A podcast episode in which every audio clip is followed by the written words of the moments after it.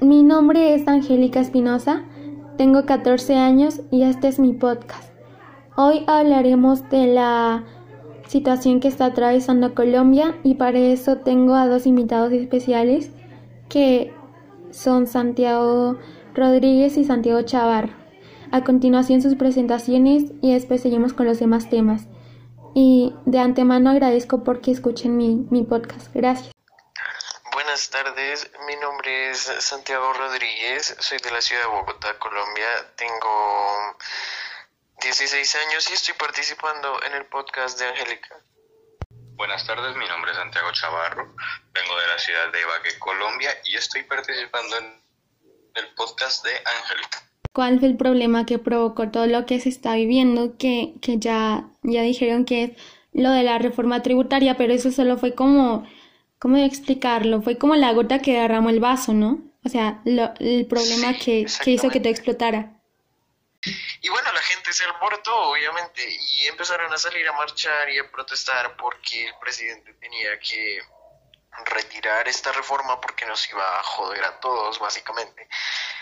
Pero bueno, se logró bajar de, de, de, de los planes la reforma y aún así días después de que se logró eso, siguieron las marchas por ya motivos secundarios como, bueno, eh, la reforma de salud y algunas otras cosas más que tratan de desempleo y, bueno, el comité del paro que quiere mediar con, con el gobierno para ver qué se puede hacer para mejorar la situación del país.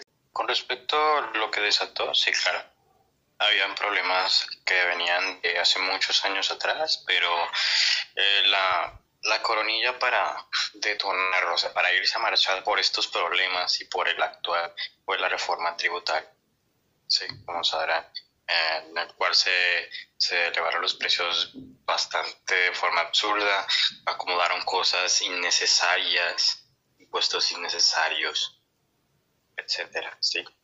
Eh, y pues, ¿qué hizo esto? Pues desató totalmente a la ciudad, a los ciudadanos de Colombia, a manifestarse sobre el paro de distintas formas. Hay personas que eh, llevan seis días de marcha y otros que se cosieron la boca. Como resultado también hubo heridos, muertos, afectados económicamente y entre más. ¿Cuáles eran los problemas que ya se encontraban en la región en la que cada uno vive? Acá, acá en Bogotá hay, hay varios, pues, digamos, como mmm, puntos clave a, a, tener en cuenta. ¿sí? Uno de ellos, bueno, te menciono así como por decirte tres más importantes. En primer, el desempleo, eh, que a pesar de que ha bajado, sigue estando en un nivel pues inaceptable, ¿sí? En segunda, tú no te imaginas la cantidad de, de bueno, de, ¿cómo decirlo? Creo que son, bueno, de inmigrantes que llegan acá a la ciudad, y, y sí, me refiero a, a, a venezolanos, pero, o sea, no en el mal sentido, sino tipo o sea, no consiguen trabajos formales. Y créeme que he visto muchos que, que, son estudiados y todo, que tratan de conseguir un trabajo para salir adelante y no pueden. O sea, créeme que la protesta también de, de, del desempleo es de colombianos y de gente que viene de otros países a conseguir empleo y que no ha podido.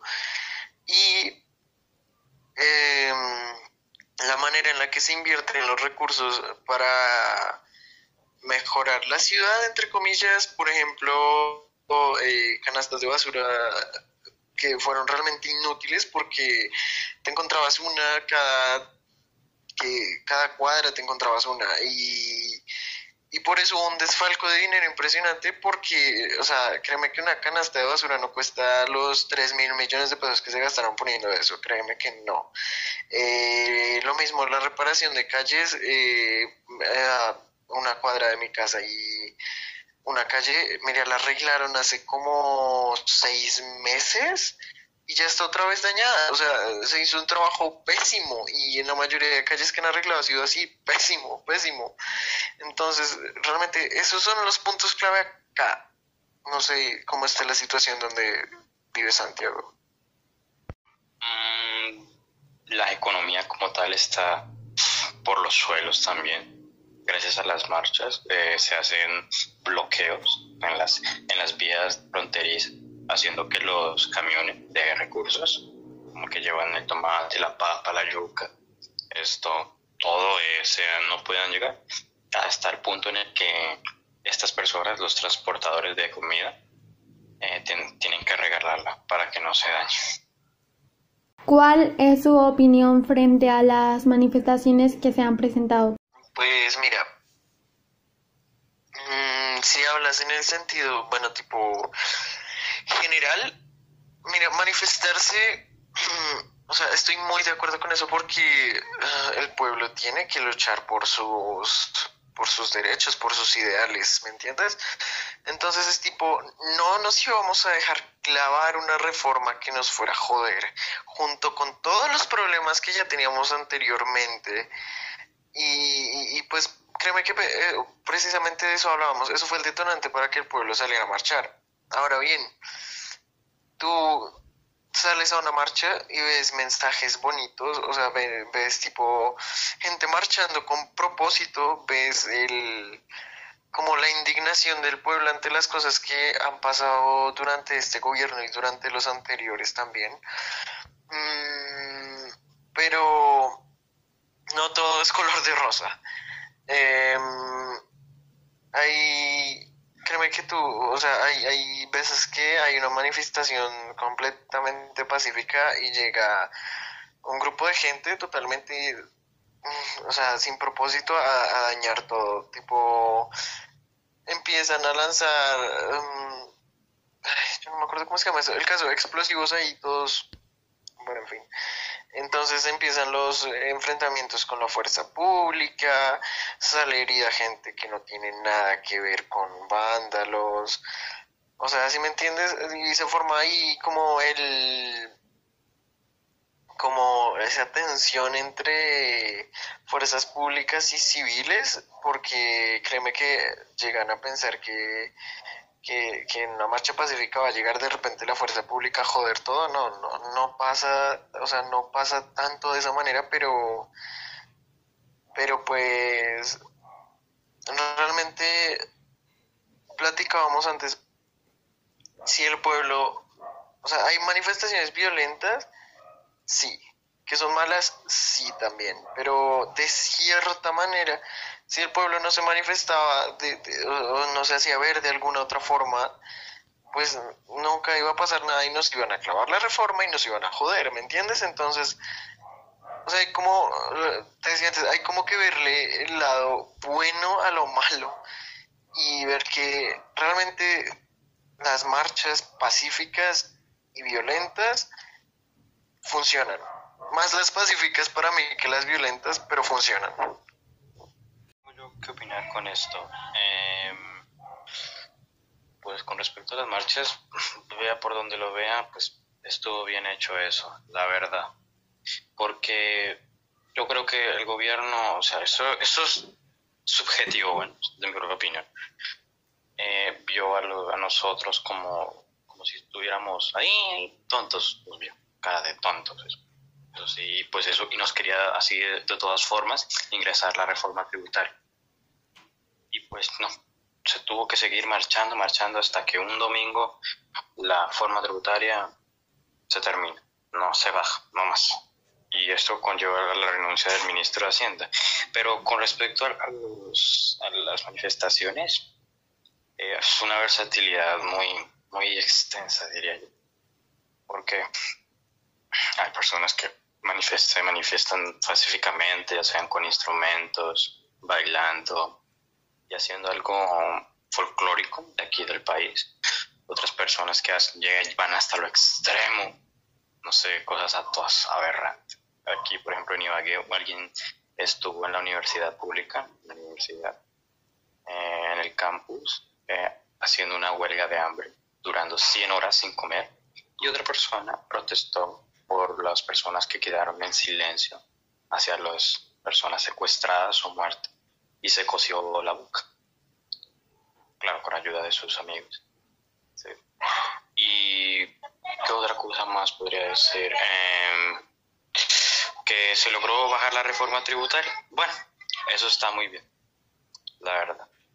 Y vamos a ver qué nos depara ahora mismo, si tendríamos que seguir esto manifestándonos, aunque debajo mi punto de vista, yo creo que hay que bajar un poco esa manifestación al punto de que ya no hay que hacerlo, ya que ya este el resultado de esto les dio muchos daños a muchas personas y, hay algunos que no tienen ni comida, ya que, como dije anteriormente, estos camiones no llegan al, a, la, a la capital y no se puede distribuir el alimento.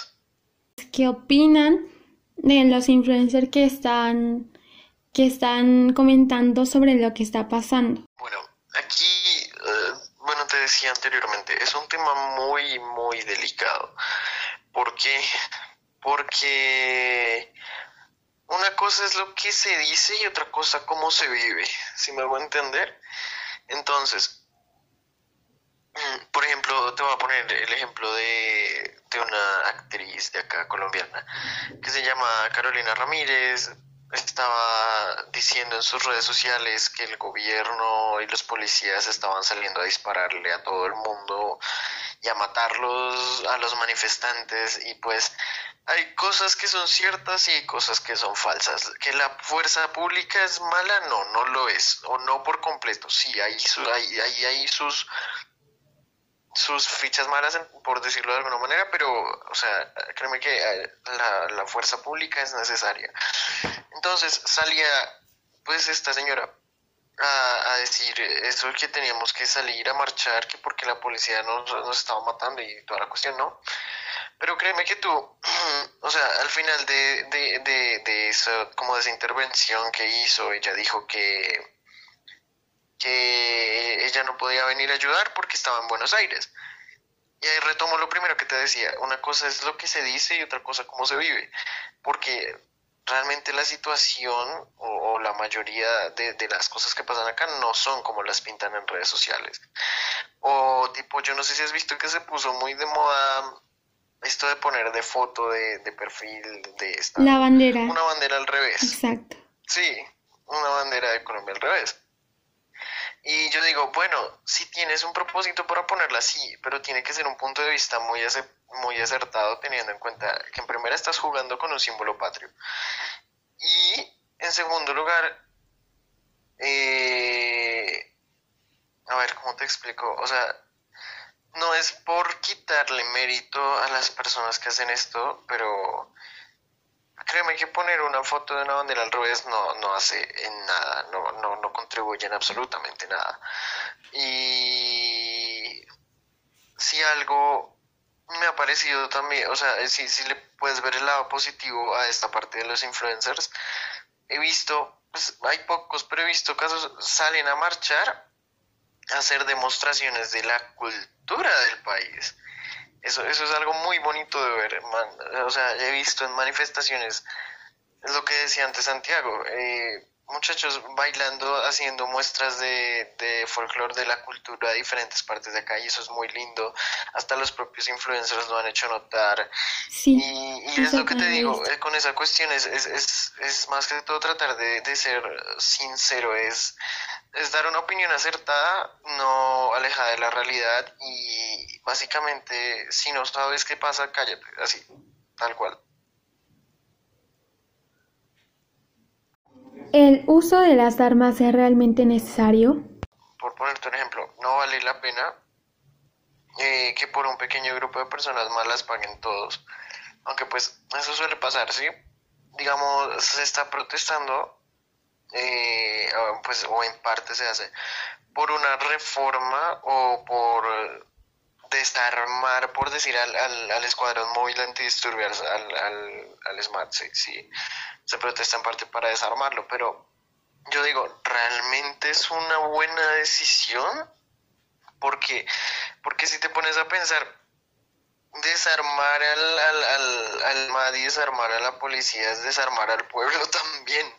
O sea, no lo digo por la policía, o sea, por los policías que son malos o por el movimiento este de, de matar a todos los policías, no, sino porque realmente la fuerza pública ayuda. O sea, créeme que, o sea, dejando a la gente mala fuera ayuda. Y, yo digo que pues, es, precisamente poner aún más en peligro a la propia ciudadanía. Que sí se puede hacer una, a ver, como, como una reforma interna del, de, de, de las fuerzas públicas, sí sacar a algunas personas que, que hayan cometido errores o, bueno, sí, se entiende el punto, ¿no? Pero desarmar a la fuerza pública no, creo que, creo que es una medida muy exagerada y, créeme que si eso llega a pasar, la, la delincuencia se va a alborotar. O sea, eso te lo, te lo aseguro que va a pasar, te lo aseguro. Las armas siento que es el principal problema en estos momentos que se están usando de manera indebida, ¿me entienden? Como que a mi parecer así no se deberían usar. Así no es la manera de que un gobierno eh, controle a los, a los civiles por medio de armas, al menos en mi parecer, yo no estoy de acuerdo. Y, y, puede que anteriormente se hayan usado, pero no se supone que para eso estamos en clases de historia y todo ese tipo de cosas, para no cometer los mismos errores que se cometieron en el pasado. Sobre el uso de las armas. Oscar, las armas, no, no, no. La verdad es que, es que no. No voy a aceptar las armas. Sí. Mm, debo aclarar que una, voy a poner como de referencia a, al queridísimo Jaime Garzón, un, tipazo, una persona, un exponente de Colombia, sí. Alguien, la verdad, que era un, gran, un gran tipo, sí. Y su, su lógica, su metodología era, era muy buena, la verdad, muy, muy a lo que es. Y pues él siempre daba en cuenta que las armas, o sea, las armas de los autodefensas, las guerrillas, eso no era, no era para nada bueno. Y el diálogo es, es la, solución a esto. ¿sí? Pero ¿qué queremos aclarar con esto? Las guerrillas. Ya como ya sabemos, es son, son grupos armados totalmente de extrema izquierda, una extrema izquierda bastante, que probablemente el próximo año, si un presidente de izquierda gane, puede ser que estas negociaciones de paz se vuelvan a, a llamar, ¿vale?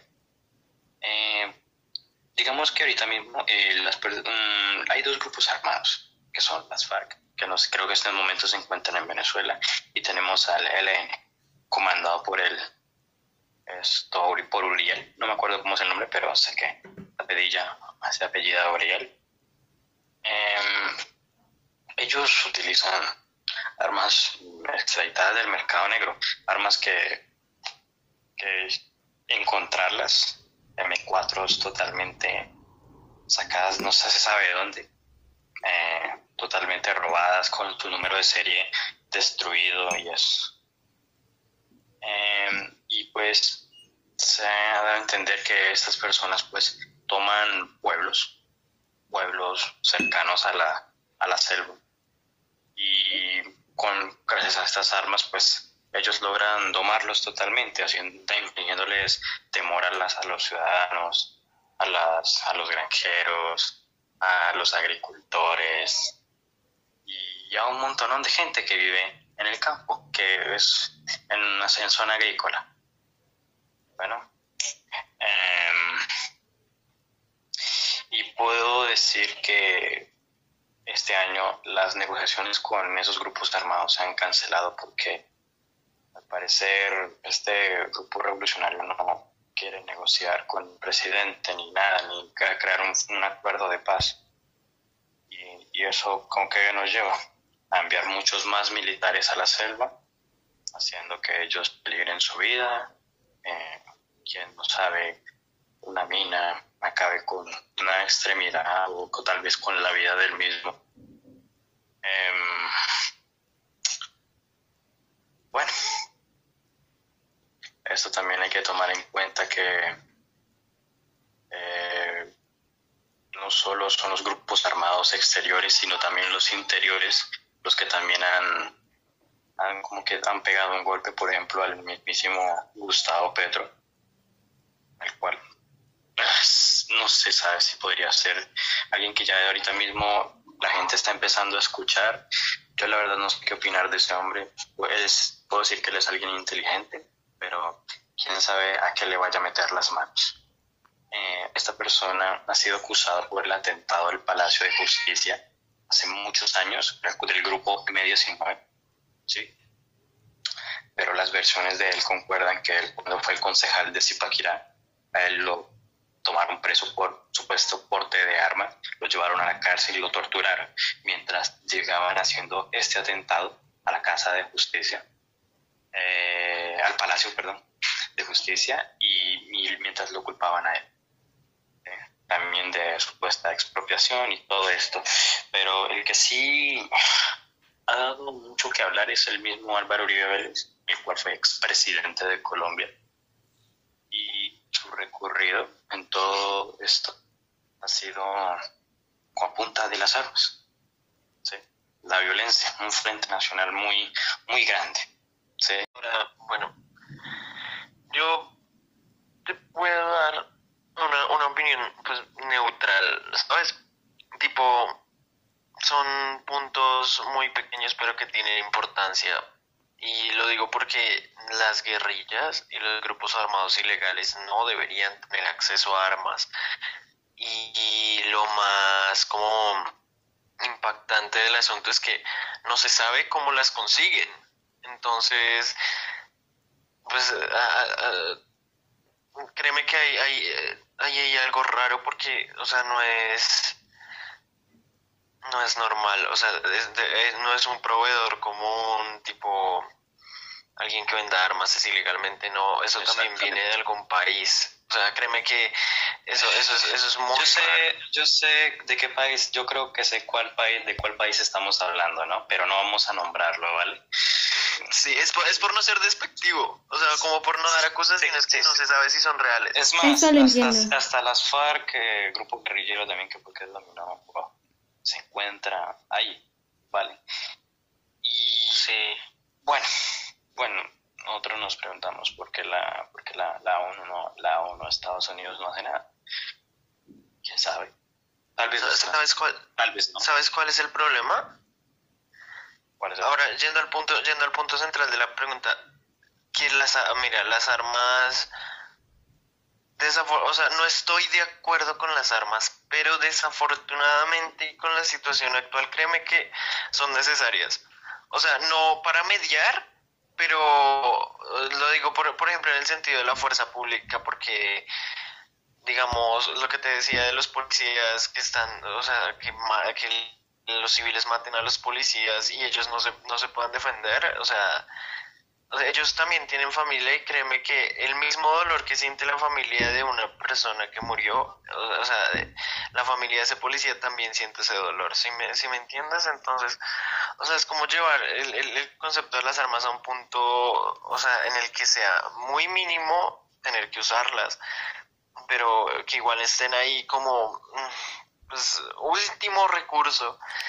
Y ahora bien, si habla, si, o sea, si hablamos de de la guerrilla, como decías antes, y de Estados Unidos, la razón fundamental por la que Estados Unidos no suele intervenir directamente en este tipo de asuntos o conflictos es porque el mundo, el mundo se sitúa bajo ciertos, ciertas potencias, ¿no?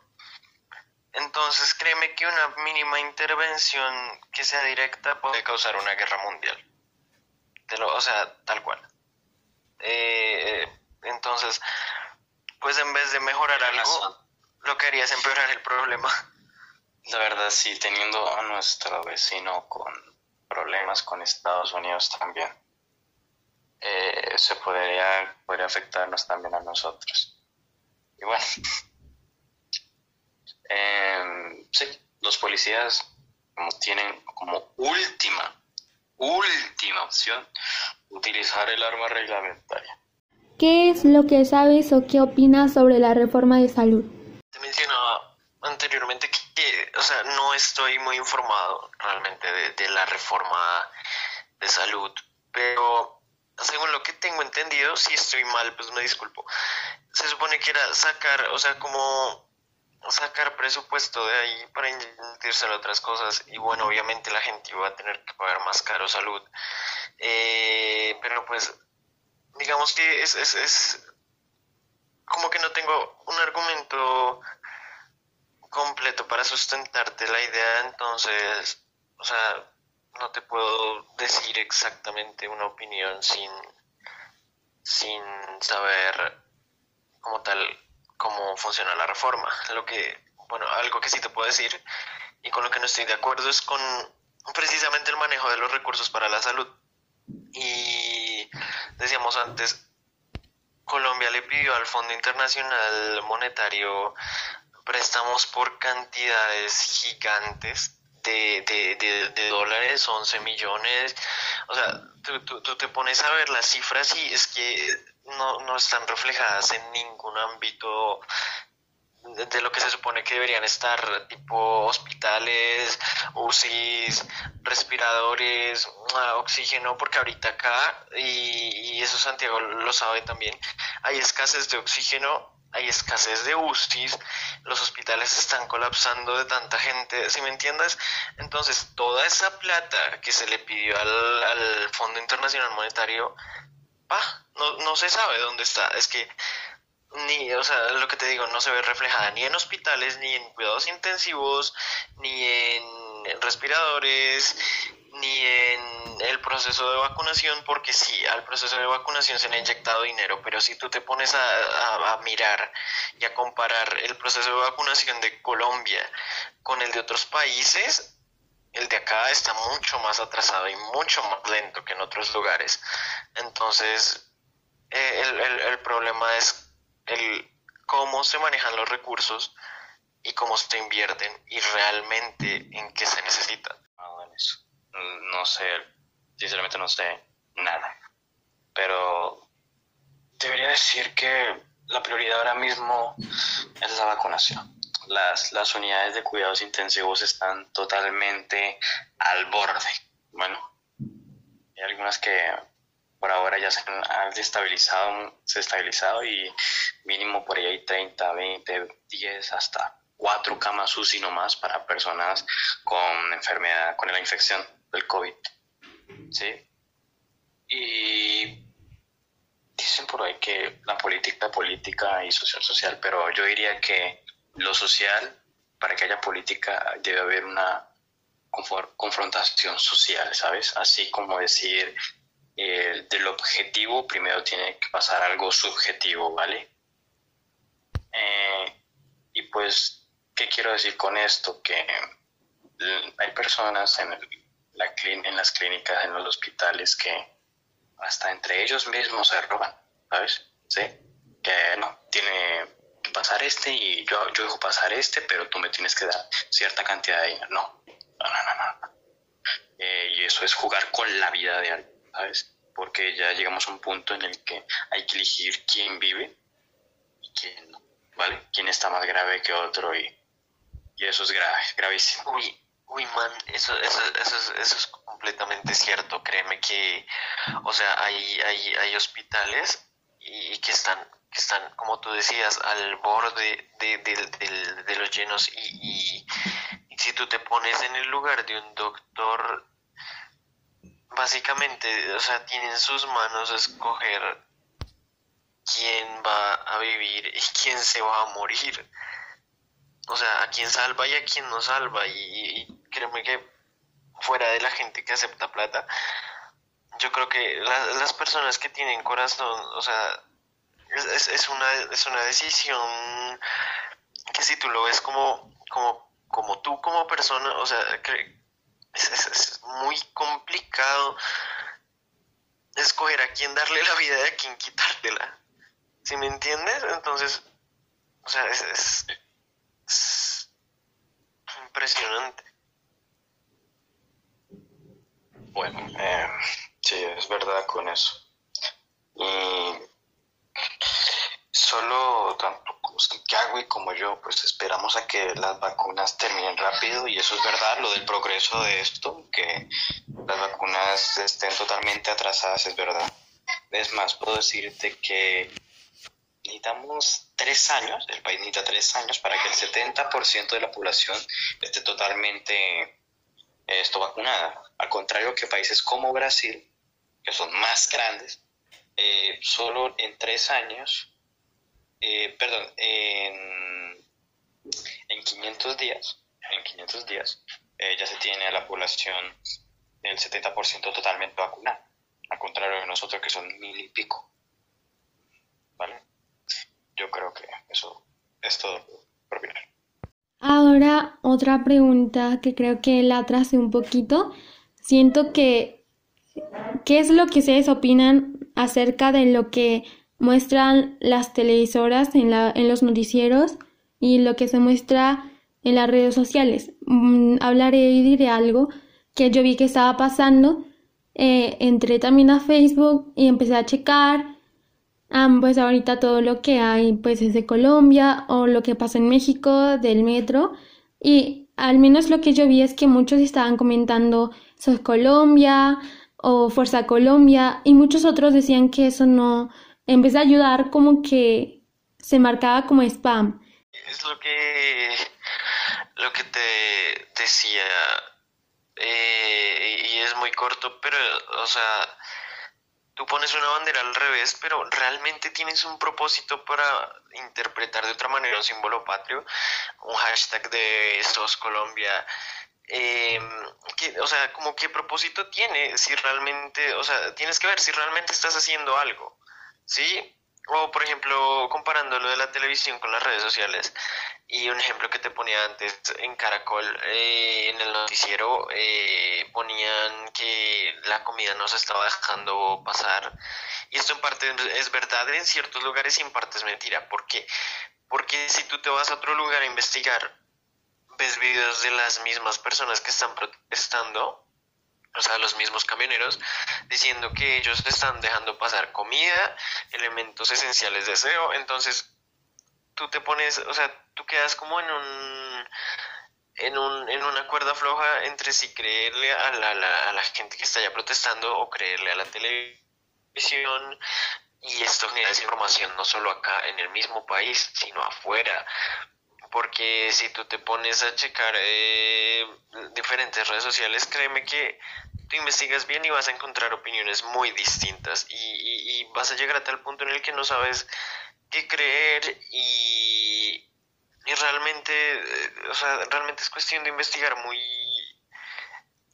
muy muy muy a detalle la situación y y como tener tener en cuenta los diferentes puntos de vista que estén menos alejados de, la realidad para poder, o sea, como para poder llegar a una opinión general. Y sobre las redes sociales, pues pon, mira, te pongo en un, en, en, en un, ¿qué? en un ángulo. el problema es, es con la reforma tributaria, ¿cierto? Y, y ahorita mismo las noticias y todos los medios están enfocando de esto. Pero hablemos de las redes sociales. Situación en la cual la verdad no se le está prestando mucha atención. ¿Y qué pasa con esto? Que las redes sociales, por más poca atención que le presten, alimentan demasiado más ese problema, ya sea para bien o para mal. Bueno, y ese es el asunto, porque lo, que, lo que regula esto son las mismas plataformas y el centro de regulación de comunicaciones, etcétera, etcétera, etcétera. ¿sí? Y las mismas noticias, las cuales ellos mismos aclaran que ellos no tienen intervención con nadie, ni con el gobierno, ni nada de esto, pero tú cómo tienes para demostrarme que eso es cierto y pues, pues, la única forma es vivirlo y saberlo, mirarlo exactamente, ¿no? Entonces, pues es la única forma. Eh, sí, yo creo que el manejo consciente de, de las redes sociales es bastante importante. ¿Cuáles son los pros y los contras que ustedes han visto los pros han sido, pues por generalizarlo en, disculpa, por generalizarlo en una sola cosa, en primera que se bajara la reforma tributaria, eso es una, y en segunda hacer que se respetaran los derechos humanos, esos son los dos pros. Pero ahora te vengo yo con los contras, o sea, no es por ser eh, negativo, pero aquí en adelante lo que va a venir es, es, es, es, trágico. Porque, en primer lugar, lo que pasó con las manifestaciones violentas, los recursos, eh, perdón, los creo que sí se dice así, los recursos públicos se fueron al carajo prácticamente porque em, no te imaginas, por ejemplo, acá en Bogotá, estaciones de Transmilenio rotas sin funcionar. Estaciones de buses del sistema integrado de transporte público también rotas, vidrios rotos.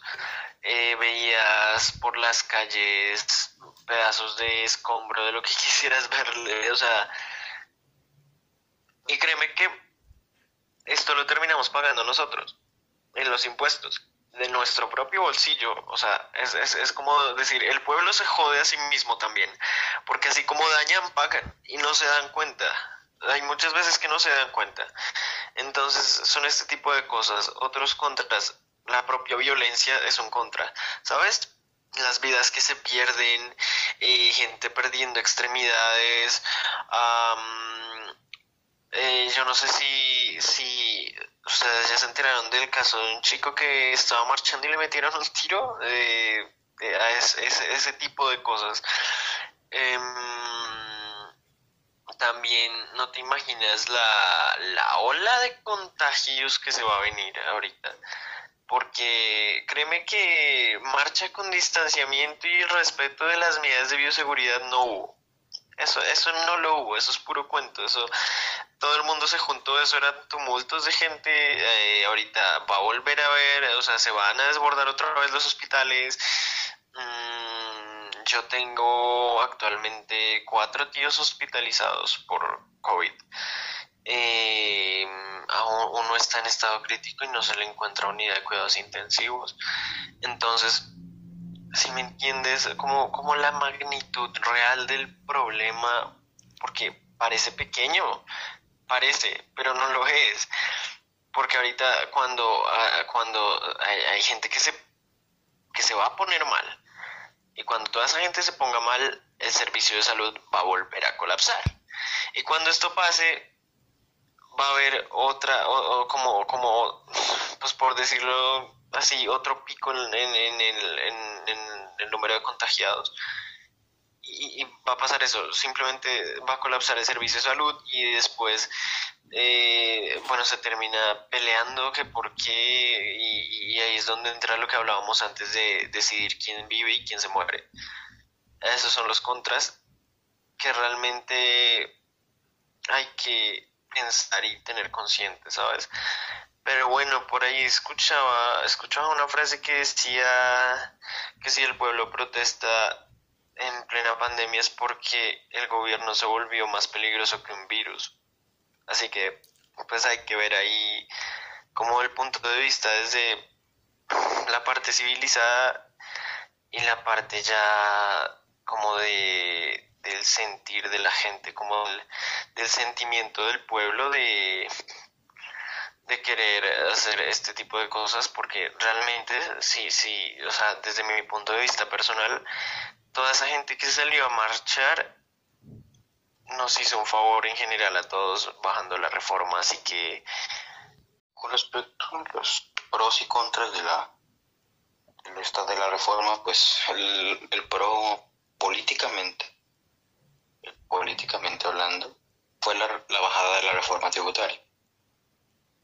Mm, que esto desencadenó un problema y positividades, pero de forma social, ya no políticamente. Políticamente ya no, de forma social. Eh, ¿Qué debo decir con esto? Pues que sí, a la hora de marchar ya mucha gente eh, se van a empezar a contagiar, se van a aglomerar esto los, eh, los hospitales, se va a colapsar totalmente y volvemos a lo mismo, elegir quién va a vivir y quién no. Bueno, em, hablando como pros en, en un momento, en un momento de contras, por decirlo así. Em, yo creo que sí, para generalizarlo, la conciencia. Eh, yo creo que el pro es la conciencia de ser conscientes de que no debemos dejarnos tomar y que nosotros, el pueblo, somos los únicos que pueden cambiar el país. no lo que, lo que digan los de arriba. No, señor. La verdad, eso es todo. De resto, contras, pues, violencia, más violencia, caída económica. Mm. Y pues, la verdad, no me ufano mucho de estar hablando de violencia. Bueno, eso es todo. ¿Cuál es la solución que ustedes seguirían? ¿O, o qué es la solución que ustedes plantearían acerca del problema? Cierto, la verdad, lo de cobrarnos de más por cosas que no deberían ser, sí es crítico para pagar una deuda que, bueno, eso es para después. Eh, una solución para, eh, para el país sería claramente de dos cosas ahora mismo, esto es de ahora mismo. La reactivación económica y algo que hacer con la salud.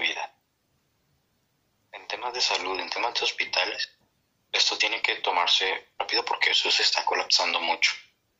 Y, economía, y en la, por base de la economía también es muy crítico. Em, y si yo hablara de una solución a futuro, ¿sabe? Algo que mejore el país.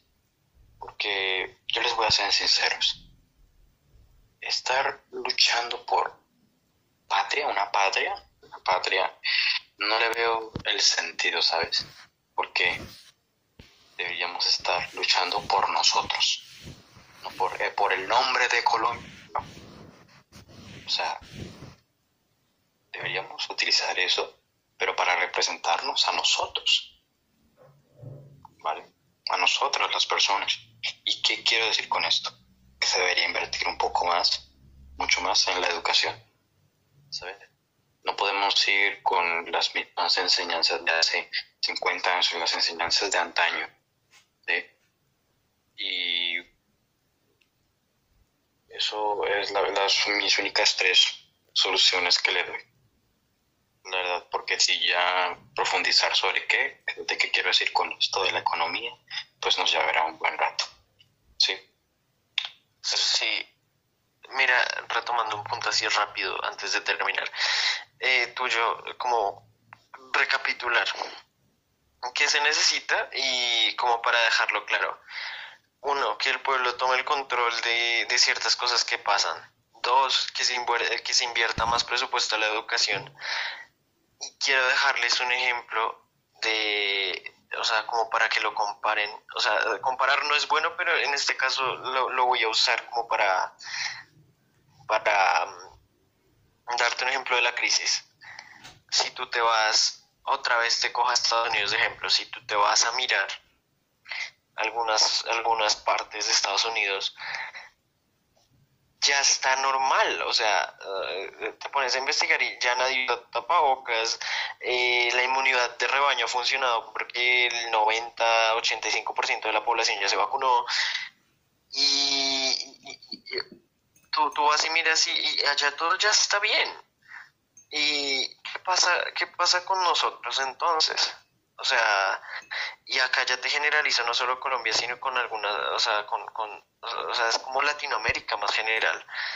¿Qué pasa con, con, con, con esta parte del mundo entonces? ¿Por qué no hay un avance? Si me entiendes, es, es, es eso, es, es, es lo que decía Santiago, no luchar por un nombre, no luchar por una imagen, es luchar por las personas, o sea, luchar por el pueblo, por los derechos del pueblo, por el bienestar del pueblo, y no solo por un nombre o por hacer polémica, porque la polémica es lo más tóxico que puede haber, o sea, es poner a enfrentarse a un grupo de gente de aquí y a otro grupo de gente de allá, y, eso, eso, eso no tiene propósito, no termina bien, es, es simplemente saber mediar y saber llevar a cabo como los objetivos para, para lograr eh, como, ser eficientes en, en sentido político y social. Sí, Bueno, para finalizar esto, ¿alguna u otra cosa que quieran agregar o decir? Mm, estuvo muy bonita la charla, la verdad. Hablar de esto da, da, curiosidad y también da calma, por, bueno, de mi parte. Sí, sí, estoy de acuerdo. Eh, o sea, es, es, es, bonito porque, bueno, en el caso, por ejemplo, mío que vivo en Bogotá y de Santiago que vive en Ibagué, es, es y pues obviamente tú, yo, Ángel, que vives en México, es, es, es como, o sea, es como chévere poder conocer cómo lo ve una persona que vive en el mismo país, pero en otro lugar, y cómo lo ve una persona que es totalmente externa a lo que pasa adentro, ¿sí? O sea, es como como ver realmente qué se ve desde afuera, qué se ve desde adentro y qué es lo que está pasando. Es, es, es algo que me, me, llena, me deja satisfecho y, y la verdad te agradezco por, por, haberme invitado a participar en, en esto. Esto es mi podcast. Espero les haya gustado y para terminar un agradecimiento especial a Santiago Chavarro y a Santiago Rodríguez, que son los dos amigos míos. Y pues muchas gracias por su participación.